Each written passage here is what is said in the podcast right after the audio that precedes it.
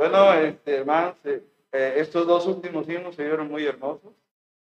Se cantaron muy bien. El hermano trae unos nuevos y no lo. La verdad, yo los he oído muy lejanamente, pero no. De hecho, Masai no los canta, el uno todavía no.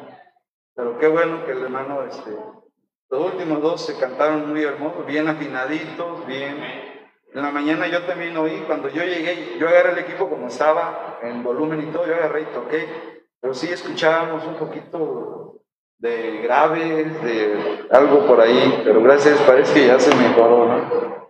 Este, como ya es año nuevo, no sé, el equipo siente cambio o algo, o el calor o algo. Muy bien, hermanos, este, Dios puso en mi corazón predicar acerca de la carta Filemón. Y es la primera vez, hermanos, es un mensaje fresco de la palabra de Dios.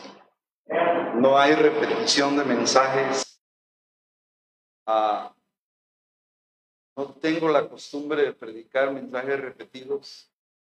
A veces busco mis apuntes para tomar, recuperar una idea, pero generalmente Dios pone en mi corazón, ah, como dice el Salmo 23, los pastos frescos de la palabra de Dios.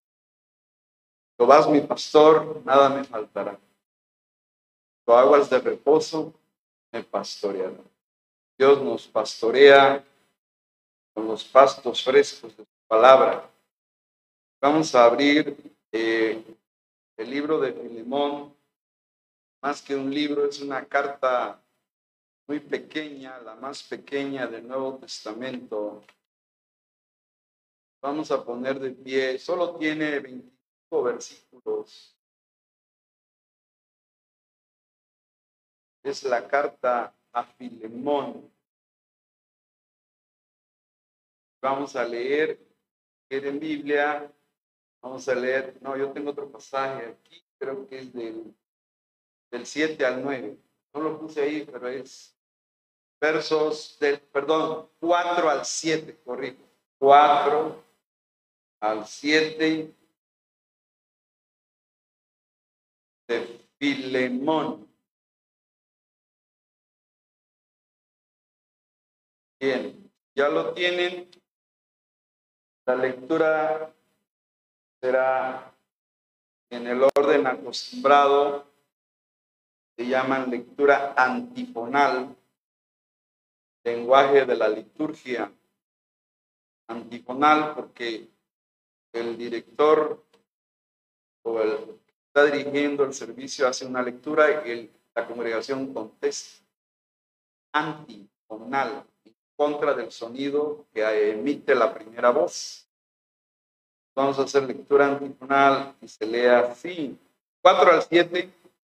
Doy gracias a mi Dios, haciendo siempre memoria de ti en mis oraciones.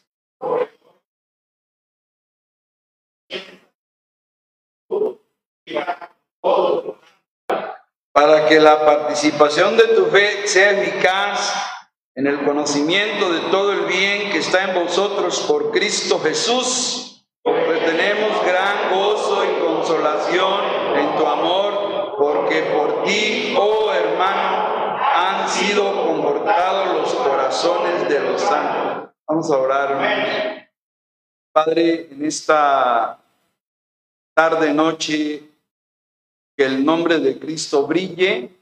Señor que tu palabra alumbre nuestro entendimiento, que podamos recibirla como una semilla implantada en nuestros corazones, que ella traiga frutos, Señor.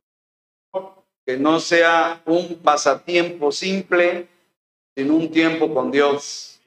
Ayúdanos en esta noche a eh, comprender esta palabra y ser hacedores de ella, Señor. Es lo que todos necesitamos. Y que ayúdanos, conforme al himno, danos la victoria en Cristo. Y bendice a mis amados hermanos que hoy apartaron un tiempo para estar aquí, orando por los que están en casa, algunos enfermos, orando por que toda la iglesia camine en fidelidad hacia ti, Señor. Oramos en el nombre más hermoso de este universo que es Cristo Jesús. En su nombre oramos. Amén. Pueden sentarse, hermanos. Y comienzo esta enseñanza preguntándoles. A ver, iba a preguntar qué tan buenos son, pero no, no, porque solo Dios es bueno. A ver, no, no, esa no es la pregunta correcta. La pregunta sería, ¿qué tan obedientes son ustedes para perdonar a otros? No, es de ser buenos, sino qué tan obedientes somos para perdonar a los que nos han ofendido, a los que nos la han lastimado.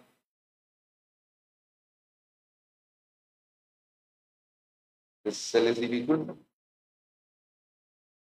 batallan, tienen una lucha espiritual en su corazón entre si lo perdono o no le perdono. Porque hoy vamos a ver, esta carta es la carta del perdón, una carta de perdón, es la doctrina del perdón, pero hay otras doctrinas ahí de la salvación muy importantes. Ante todo es la doctrina de la justificación, una palabra que como que no suena bien en español, pero es una palabra muy española, imputación. Aunque a mí me enseñó el gran teólogo y misionero Otis Pinkston, que me acuerdo en una charla teológica con él, me dijo, para mí esa palabra no es muy, es más la correcta atribución que Dios sus bases. una charla profunda con un hombre de Dios que ya se fue con el Señor, Otis Pinkston fundador de la Iglesia Bautista Maranata en México de Centro Federal. Esto fue pastor de la Iglesia Manuel, fue el primer pastor de la Iglesia Manuel, por cierto. Y él me enseñó eso, que más, más que se nos imputa, se nos atribuye la justicia de Cristo, algo que vamos a ampliar. La más breve de las epístolas de Pablo es una epístola muy personal, Pablo escribe esta carta privada para solicitar a Filemón, un hombre rico de la iglesia de Colosas. En la mañana vimos que tenía una iglesia en su casa, que su esposa se llamaba Apia, que su hijo se llamaba Arquipo y era el pastor de la iglesia. Interesante. Algo nuevo que aprendí al estudiar. Fue escrita durante el primer encarcelamiento de Pablo en Roma de tal manera que él se identifica como preso. Vean la segunda palabra del versículo 1. Pablo, ¿qué? Prisionero. Pero fíjense cómo el, el nivel supremo de mentalidad de Pablo. A ver, a ver, yo preso de, ni de Roma, yo no soy preso de, del emperador, de Nerón. Soy prisionero de Cristo, es el que me tiene aquí en estas cuatro paredes. ¿Ya vieron? O sea, es una mentalidad muy elevada. Nos enseña que cuando tienes un problema, quien te ha puesto en esa prueba es Dios. Eres prisionero o enfermo o en una situación que Dios está permitiendo en tu vida. Aquí se derivan un montón de lecciones, hermano. No digo, ay, pobre de mí, prisionero de ese perverso de Nerón el loco, pues este se le apodaba Nerón el emperador, que le prendió huevo a la ciudad de Roma y culpó a los cristianos. Si yo soy prisionero, para empezar. Y varias veces menciona prisiones, prisionero. A ver, versículo 13. Yo quisiera retenerlo conmigo para que en lugar tuyo me sirviese qué? En mis prisiones. Luego el 22, ¿qué dice?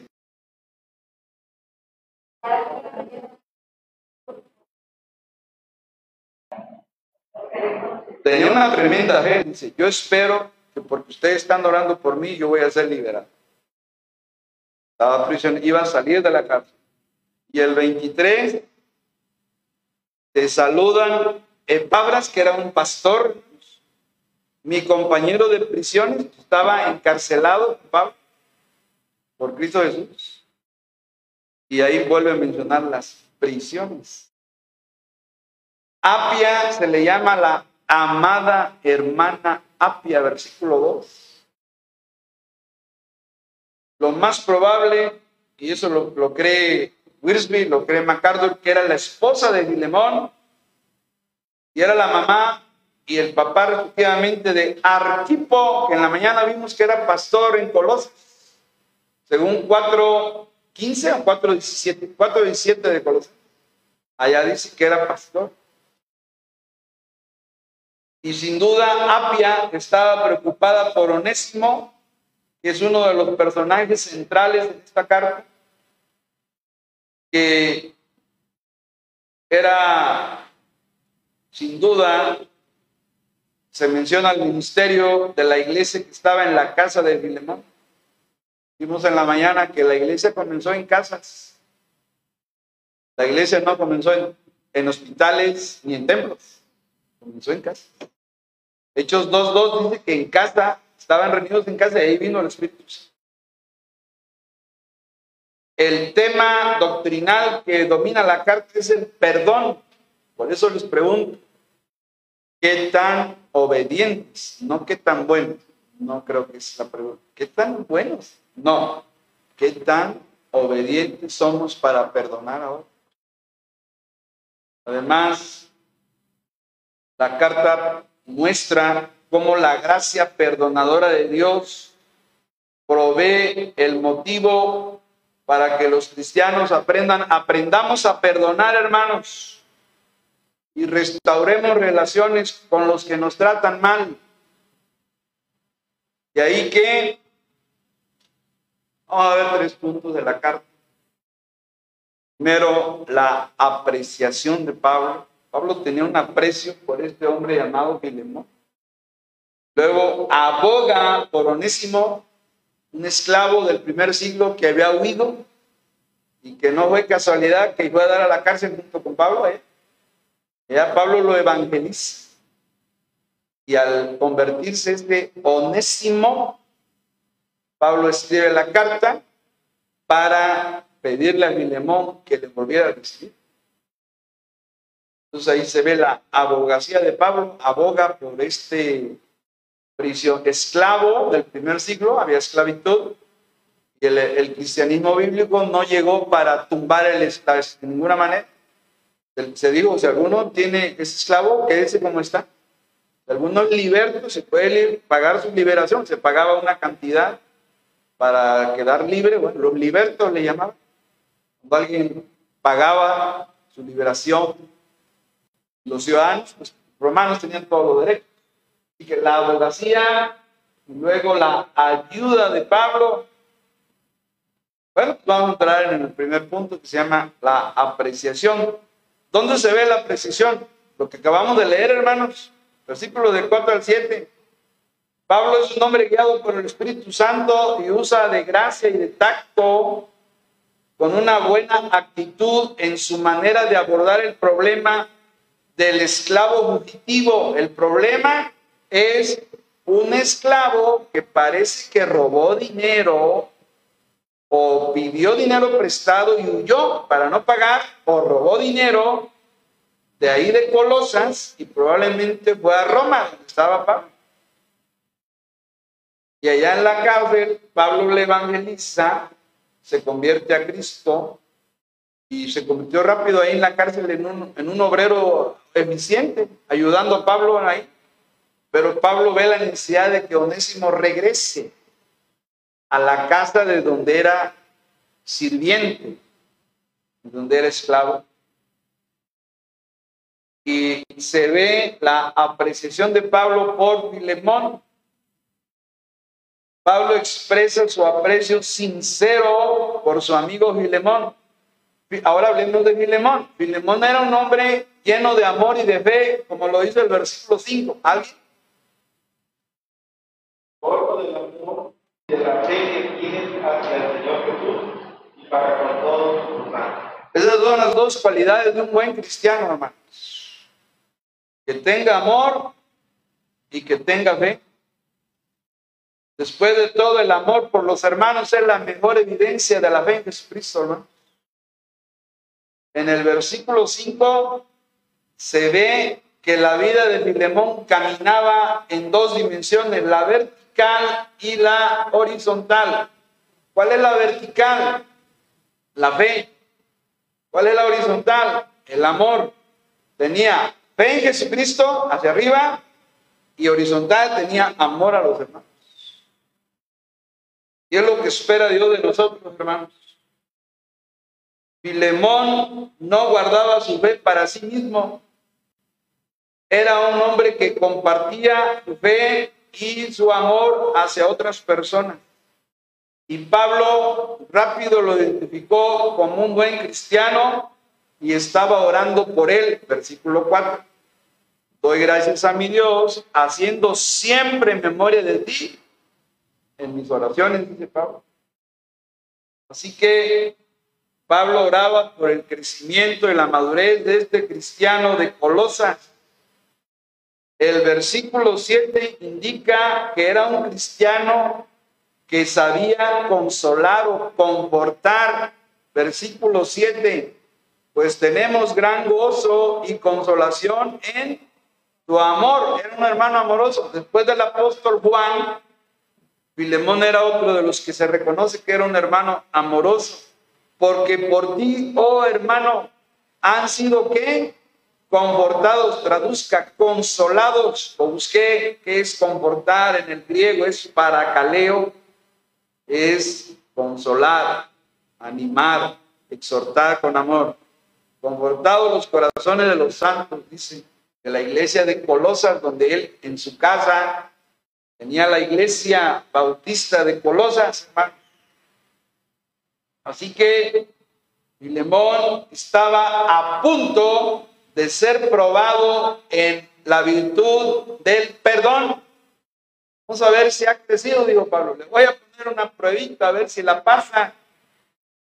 Se le, se le huyó el, esclavo, el, sirviente que había comprado, sin duda, hombre rico, Filemón, pero el esclavo se le huyó con algún dinero o alguna deuda y Pablo lo va a probar a ver si ya tiene la capacidad de perdonar la ofensa, hermano. Por eso se ve aquí la apreciación de Pablo.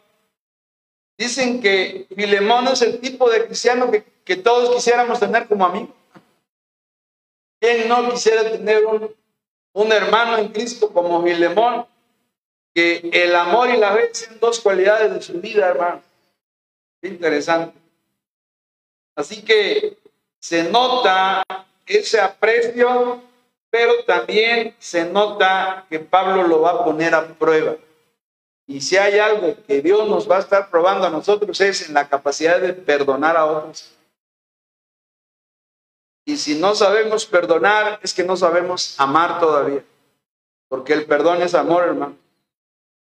Cuando perdonamos a otro es porque le amamos, le mostramos el amor. ¿Cómo, nos, ¿Cómo sabemos que Dios nos amó? Que nos ha perdonado, hermano. El perdón es la expresión más clara y profunda del amor de Dios hacia nosotros. Y de la misma manera, los cristianos tenemos que aprender a perdonar. Eso es algo que, una, una responsabilidad que no podemos hacer a un lado.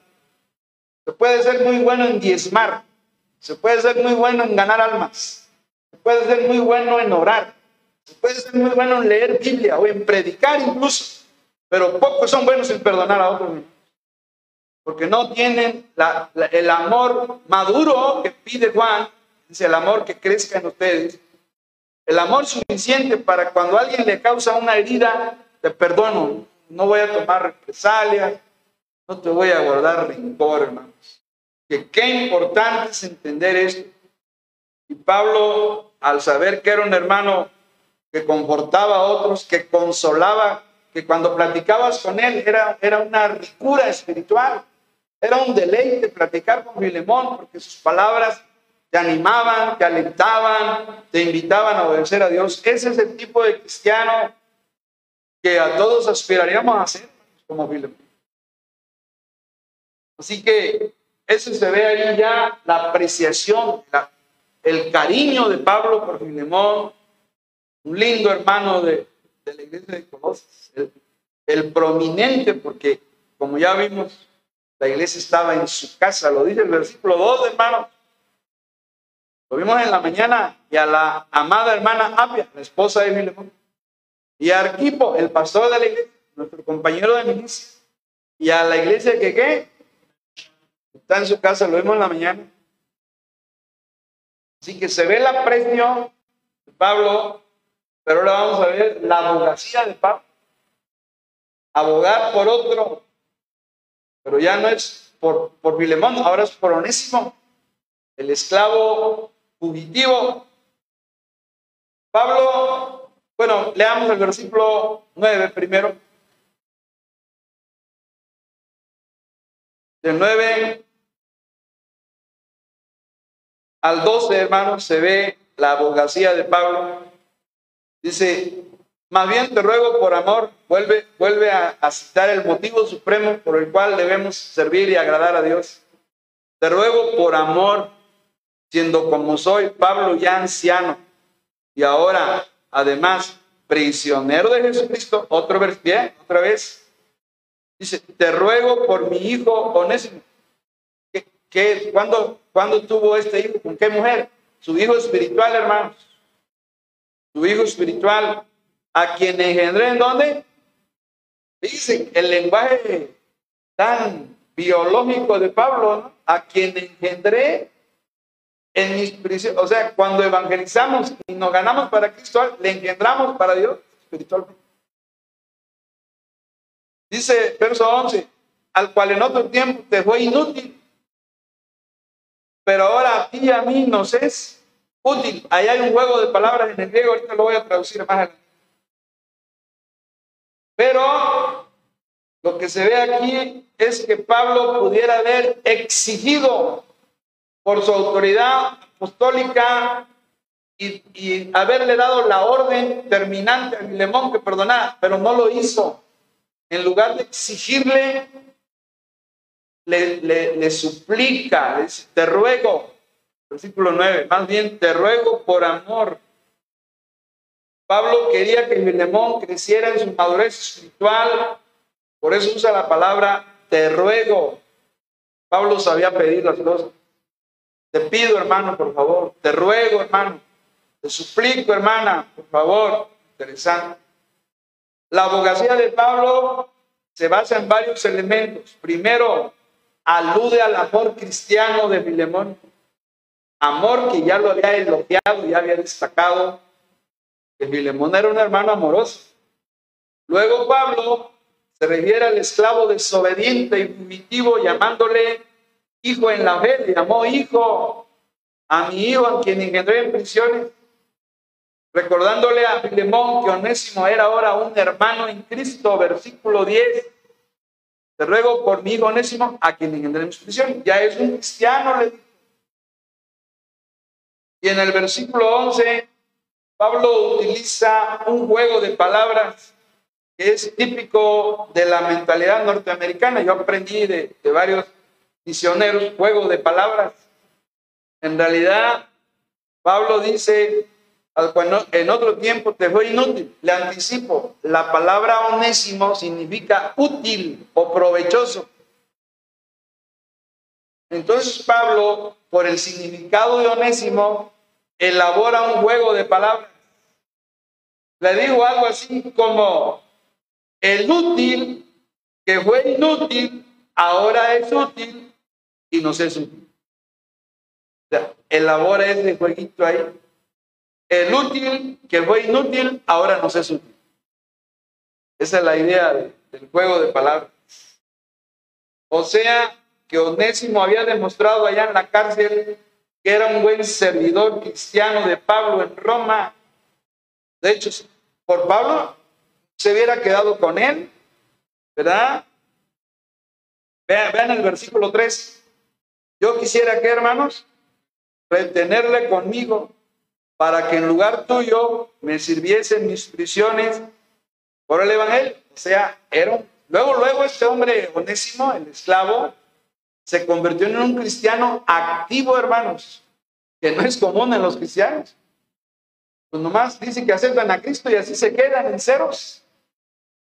Pero este hombre al convertirse rápido se vio su crecimiento y aunque había sido un esclavo de Filemón, ahora era esclavo de Cristo también, ¿no es? lo hubiera detenido, pero Pablo reconoció que quien tenía autoridad sobre esa vida, humanamente hablando, era Filemón, porque seguro que le había costado, seguro que lo compró en algún mercado, como hemos hablado de mercado de esclavos. Dijo, pues yo quisiera retenerle aquí, que me apoye en la obra misionera, pero no, te lo voy a enviar. Finalmente tú lo compraste, pagaste una cantidad por él. Y en el versículo 12, hermano, se ve la doctrina de la justificación. Dice, el cual vuelvo a qué? A enviarte. Tú pues recíbele como a mí mismo. Recíbele, dice Pablo a Filemón. Onésimo era un nuevo convertido de Pablo que le dolía tener que enviarlo de regreso. Pero, sin embargo, Pablo reconoce que era más conveniente que regresara de donde había salido, de, la casa de la familia donde había huido. Los versículos 12 y 17 nos muestran la doctrina de la identificación del cristiano con Cristo. ¿Por qué razón? Veamos el verso 17. Dice, así que si me tienes por compañero, ¿qué? Recíbele como a mí mismo. ¿De qué se trata aquí, hermano? Que es lo mismo que hizo Cristo con nosotros, pidiéndole al Padre que nos reciba como si lo recibiera Él. La doctrina de la identificación. Ahora, Onésimo ya no regresaría a Colosas como la misma persona. Llegó como inconverso a la cárcel, iba a salir de la cárcel ya como una nueva persona, un convertido, tenía una nueva posición ante su, ante su amo, que ahora su patrón, su amo era un hermano en Cristo, identificado con Pablo, por consiguiente tendría que ser aceptado. En realidad es la doctrina de la justificación, así como Filemón tenía que aceptar a Onésimo por la petición de Pablo, Ahí representa la obra de Cristo. Cristo pide al Padre que nos acepte y, en Cristo somos aceptos en el amado, dice Efesios capítulo 1. ¿Cierto? 1, 3, 4, 5. Ahí. Aceptos en el amado. Dios nos ha aceptado por medio de Cristo, porque Cristo oró por nosotros en Getsemaní. No ruego solamente por esto los apóstoles, sino por los que han de creer en mí por la palabra de ellos somos aceptos en el amado porque Jesús intercede al Padre en el huerto de la oración sumo sacerdotal y entonces intercede para que así como aceptó a los apóstoles convertidos a Cristo, ahora acepta los que íbamos a creer a través de los siglos. Así que ahí está la, maravilla de, ilustrada la obra de Cristo. Recíbele como a mí mismo. La misma petición de Jesús al Padre, que el Padre nos reciba, que el Padre nos acepte, que el Padre nos dé la bienvenida como hijos de Dios. Así que se ve la relacía de Pablo por Onésimo. Y terminamos con la ayuda de Pablo. ¿Qué hizo Pablo? Pablo no solo usó palabras a través de la carta, también utilizó sus recursos, tus ahorros, se ve allí, tus ahorros. Si no me creen, leamos lo que dice versículo 18. ¿Lo tienen, hermano? Nos ponemos en pie, por favor. Ponemos en pie para leer 18 y 19. ¿Lo tienen? ¿Todos juntos dice? Y si en algo te dañó o te debe, ponlo a mi cuenta. Yo, Pablo, lo escribo de mi mano. Yo lo pagaré por no decirte que aún tú mismo te me debes también. ¿Ve? Pablo dispuesto a ayudar a Onésimo a saldar su deuda. Pueden sentarse, hermanos.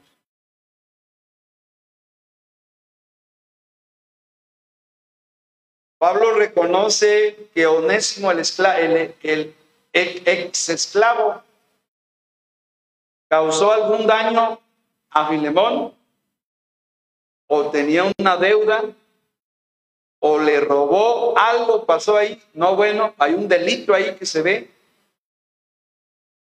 Y Pablo aboga y Pablo ayuda a Onésimo. Si en algo te dañó o te debe, ¿qué dice Pablo? Ponlo a mi cuenta.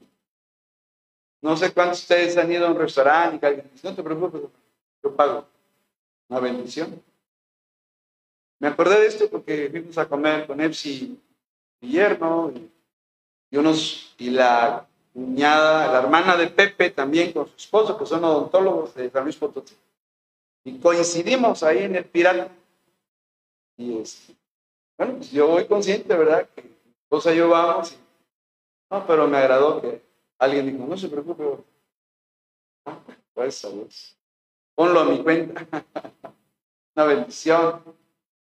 Y Pablo le dijo a, a Filemón, si te robó, si te defraudó, si tiene alguna deuda, te quedó a deber, lo que sea. Ponlo a mi cuenta. Yo te voy a pagar, le dijo en verso 19. Yo lo pagaré. Esa es la. Yo lo pagaré. Pablo tenía sus ahorros misioneros, la prenda filipense, la iglesia filipense le enviaba prendas misioneras y tenía sus ahorros. Esto es la ilustración más hermosa de la redención y de la doctrina de la imputación. Filemón tenía que aprender a perdonar, ya sea que le dañó, le ofendió o le robó. Filemón tenía que perdonar, hermanos. Un problema en las iglesias cristianas que no aprenden a perdonar, por eso hay conflictos y divisiones en las iglesias, hermanos. Porque el cristiano no tiene el amor suficiente para decirle a otro hermano, hermano, te perdono, hermano. Perdóname tú a mí, hermano. Que no tenemos ese, esa sensibilidad espiritual, ni el amor ha crecido, es una pequeñita porción del amor, muy pequeño, por eso no podemos perdonar, que el amor de Cristo no ha crecido en nuestros corazones. Así que este, este es un cuadro precioso de nuestra salvación. ¿Sabe quién representa Onésimo? A nosotros como pecadores. Éramos esclavos fugitivos que quebrantamos la ley de Dios, rebeldes. Y cuando tocamos fondo en una cárcel del pecado, Cristo vino y nos perdonó y nos identificó con Él, hermanos. Él fue a la cruz, pagó nuestra deuda, es la doctrina de la redención que vimos el miércoles. Pero también es la doctrina de la imputación. Imputar significa poner a la cuenta de otro. Nuestros pecados fueron puestos a la cuenta de Cristo y su justicia fue puesta en nuestra cuenta cuando creímos en Cristo Jesús.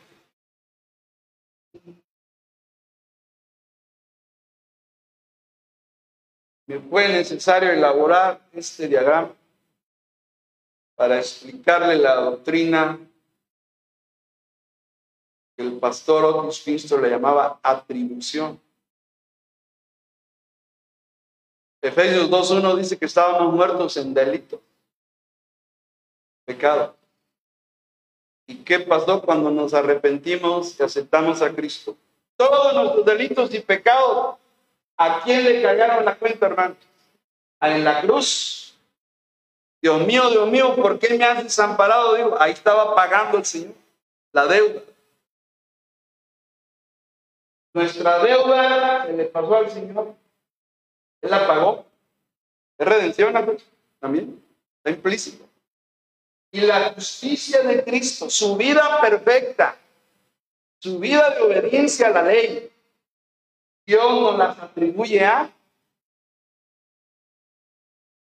Aprenda eso. Intente explicarle a, una persona inconversa. Si tú te arrepientes y confías en Cristo, todos tus pecados Dios ya los cargó a la cuenta de Cristo. Él murió, dio su vida, derramó su sangre por tus pecados y por los míos.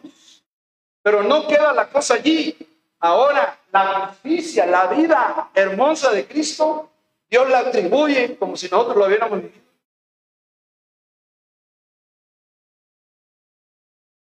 Cambio de cuenta. Nuestras deudas pagadas y la justicia de Cristo atribuida a favor de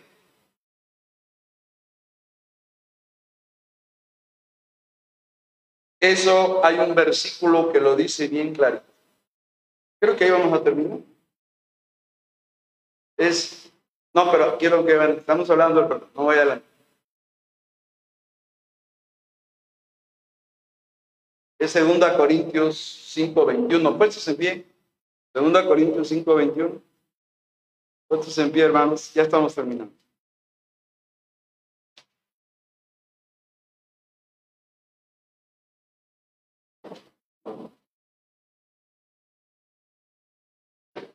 Segunda Corintios. Segunda Corintios es esto, hermano. Esto es. ¿Verdad que sí? Doctrina de la imputación o atribución. ¿Qué dice? A ver, todos. Al que no conoció pecado, por nosotros lo hizo pecado, para que nosotros fuéramos hechos justicia de Dios. Ahí está, Pablo está declarando. Jesús no conoció pecado, pero por nosotros, como si, como si hubiera pecado. Y por lo contrario, nosotros pues hemos hecho justicia de Dios, justificados en Dios por medio de Cristo. Esta es la doctrina ahí, hermano.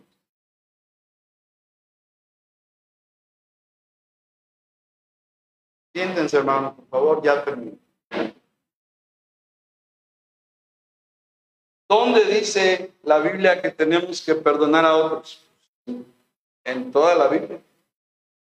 La doctrina del perdón.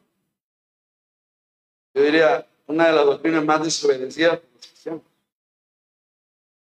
Y sabemos, no sabemos de memoria, Padre, perdónalos porque no saben lo que hacen. Pues no lo practicamos. No lo sabemos de memoria y lo decimos y lo leemos. Pero ¿por qué no? Bueno, si, si el Señor dijo eso en la cruz, yo voy a imitarlo, yo voy a perdonar a otros. Como dice Marcos 11:25. ¿Qué dice, hermanos? ¿Leemos? Y cuando estéis orando, perdonad si tenéis algo contra alguno, para que también vuestro Padre que está en los cielos os perdone a vosotros vuestras ofensas. Interesante, hermano. Se llama el perdón paternal. Ese es ya como hijos. El primer perdón es el perdón judicial cuando aceptamos a Cristo. Ese, ese es incondicional, solo arrepentirnos y cambiar. El perdón judicial. Dios como juez determina un castigo para el criminal, para el pecador. Pero como nos arrepentimos, Dios nos da el perdón. Perdón judicial. Pero ya que somos cristianos, ahora esto, es para, esto no es para inconversos, hermanos. Es el perdón paternal. Si no damos el perdón, el Padre tampoco nos lo va a dar a nosotros, hermanos. Ahora dice, no, no esperes a que te veas, a, a, que veas y hables con el hermano para perdonarle, ¿verdad que no dice así? ¿Cuándo es cuando debemos perdonar a los que nos han herido, lastimado, hermano? ¿Cuándo? A ver, dígame. Cuando estemos ahí, Señor, en este momento yo perdono a fulano de me ha lastimado, yo le perdono. Así como tú me perdonas a mí, yo le declaro en tu presencia, Señor, perdonado. Pero pocos hacemos eso. Si tenéis algo contra alguno, dice, si tienes algún resentimiento, algún coraje, algún dolor, perdona, porque el perdón es una de las mejores expresiones del amor cristiano, hermano. Si tenéis algo contra mí. Dice Jesús, eso lo dijo Jesús, hermanos, para que también vuestro Padre que está en los cielos, ¿qué? Os perdone a vosotros. Y luego dice en el 26, y si no perdonan, entonces tampoco el Padre te va a perdonar. Si quieren. Pero el perdón paternal está condicionado, si tiene condición, a que nosotros también, ¿qué? Perdonemos. De una vez le digo, nos conviene perdonar. Hay, hay salud, hay crecimiento, hay madurez cuando aprendemos a perdonar. En cambio, un cristiano resentido, un cristiano que trae corajes allá adentro y no perdona, se va a ver mal, hermano. Porque el resentimiento causa problemas internos. Conclusión, perdona a los demás tan rápido como tú esperas que Dios te perdone a ti. Como, como qué tanta larga nos da Dios para perdonar. Dígame, ¿qué tanta larga nos da Dios para perdonar? No dice primera de Juan 1.9, si confesamos nuestros pecados, Él es justo para perdonar nuestros pecados y limpiarnos de toda maldad. O sea, es automático a, la confesión. Ah, pero nosotros, no, ya me dijo, pero déjame pensarlo. Deja que se, me, que se me vaya esto que siento, porque se está guiando por sus emociones, en lugar de que lo guíe la palabra de Dios. La orden de Cristo, ¿cuál es? ¿Cuál es la orden de Cristo? No dice, y cuando estoy orando, y si ya sientes que debe, perdón, no dice. Las emociones a veces son un estorbo, hermano. Cuando no las sabemos encaminar bajo la autoridad de la palabra de Dios. Muchos hombres en la Biblia desobedecieron por las emociones negativas. Así que, hermano, conclusión, perdona a los demás tan rápido como tú esperas que Dios te perdone a ti. Y me encanta el pensamiento de Perdonar es que, hermanos, liberar a un prisionero y descubrir que quién era el prisionero. La cárcel del rencor, la jaula del rencor, del resentimiento, del coraje ahí, la amargura, hermano. Quien va a ser liberado es la persona que perdona. Así que nos conviene perdonar. Filemón es un libro pequeño, pero es una obra maestra de perdón y de gracia. Una demostración profunda del poder del Evangelio y del verdadero perdón cristiano en acción. Hermanos, ¿qué barreras hay en tu familia, en tu vecindario o en la iglesia? ¿Qué es lo que te divide de los demás cristianos? Como en el caso de Filemón, Dios nos llama a perdonar. Hermano, derriba las barreras Abraza, perdona a tus hermanos, a tu familia, a las personas. Porque cuando perdonamos es cuando más nos parecemos a Cristo, hermano. Perdonar es una manera de las mejores de imitar al Señor Jesús. Así que vamos a perdonar. Filemón, ¿qué le quedaba? Ya me lo pidió Pablo. Me mandó una carta y aquí la imprimí en el griego. Me mandó una carta. No, pero me debe una lana. Yo te la pago. ¿No digo eso, Pablo? Yo te la pago, pero perdónalo. Recíbele como si fuera. Doctrina de la gracia de la salvación. Dios bendiga su Te damos gracias, Dios, porque hoy nos asombras con este, esta cartita, pero es una dinamita espiritual, Señor ante los corazones endurecidos, ante corazones rencorosos. Filemón es la respuesta de Dios para que los cristianos aprendamos a perdonar a otros. Yo sé que no es fácil cuando anteponemos nuestros sentimientos heridos, nuestros prejuicios, nuestras ideas, pero el Espíritu Santo puede convencernos de que perdonar es cuando más imitamos a Jesucristo. Te ruego que en esta noche, tanto los que están aquí reunidos como los que están allá en la red, Señor, tomen en serio esta palabra, porque finalmente el que perdona será bendecido por ti, Señor. Te damos gracias en el nombre de Cristo. Amén. Dios les bendiga, hermanos.